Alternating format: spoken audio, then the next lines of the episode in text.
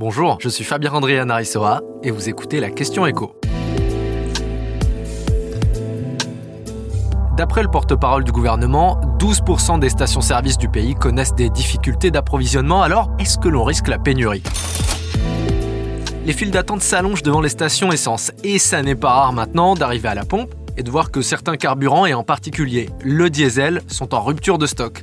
Olivier Véran, le porte-parole du gouvernement, a même reconnu que l'État avait dû parfois piocher dans ses réserves stratégiques pour remettre le gasoil à flot. Et tout le monde n'est pas logé à la même enseigne. Par exemple, dans les Hauts-de-France, ce sont 30% des stations qui sont en difficulté, c'est le double de la moyenne nationale. D'ailleurs, le président de la région, Xavier Bertrand, a même alerté le gouvernement sur la difficulté des conducteurs de trouver une station essence ou faire le plein. Et comme à chaque fois évidemment, ça fonctionne un peu comme une prophétie autoréalisatrice. En fait, si on vous dit qu'il est très difficile de trouver de l'essence, vous allez paniquer et chercher à faire le plein au cas où la situation empirerait, alors que c'est précisément ce qui fait empirer la situation. Mais attention, le délégué général de la Fédération française des combustibles, carburant et chauffage est formel. Au stade actuel, on ne peut pas parler d'une pénurie de carburant, ce sont seulement des difficultés d'approvisionnement. Et il y en a au moins trois D'abord, pour le gasoil, la situation est tendue parce que l'embargo européen sur le pétrole russe est progressivement mis en place depuis le mois de mai jusqu'à interdire 90% des importations et que la Russie faisait partie de nos fournisseurs importants. Mais en plus de cet embargo, eh bien, il y a le bouclier tarifaire qui a été mis en place sur l'essence au mois de septembre.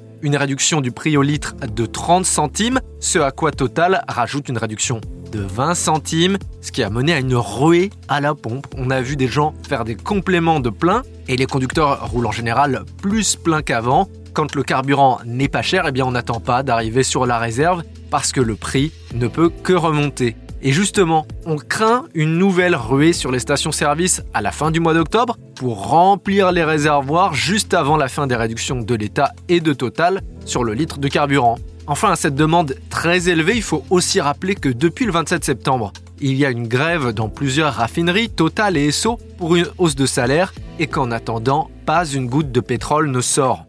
En résumé, donc, il n'y a pas de pénurie à proprement parler, sauf que l'on n'arrive pas à réapprovisionner les stations essence assez rapidement et cela risque d'empirer à la fin du mois. Vous venez d'écouter La Question Éco, le podcast quotidien pour répondre à toutes les questions que vous vous posez sur l'actualité économique. Abonnez-vous sur votre plateforme d'écoute préférée pour ne rien manquer et n'hésitez pas non plus à nous laisser une note et un commentaire. À bientôt!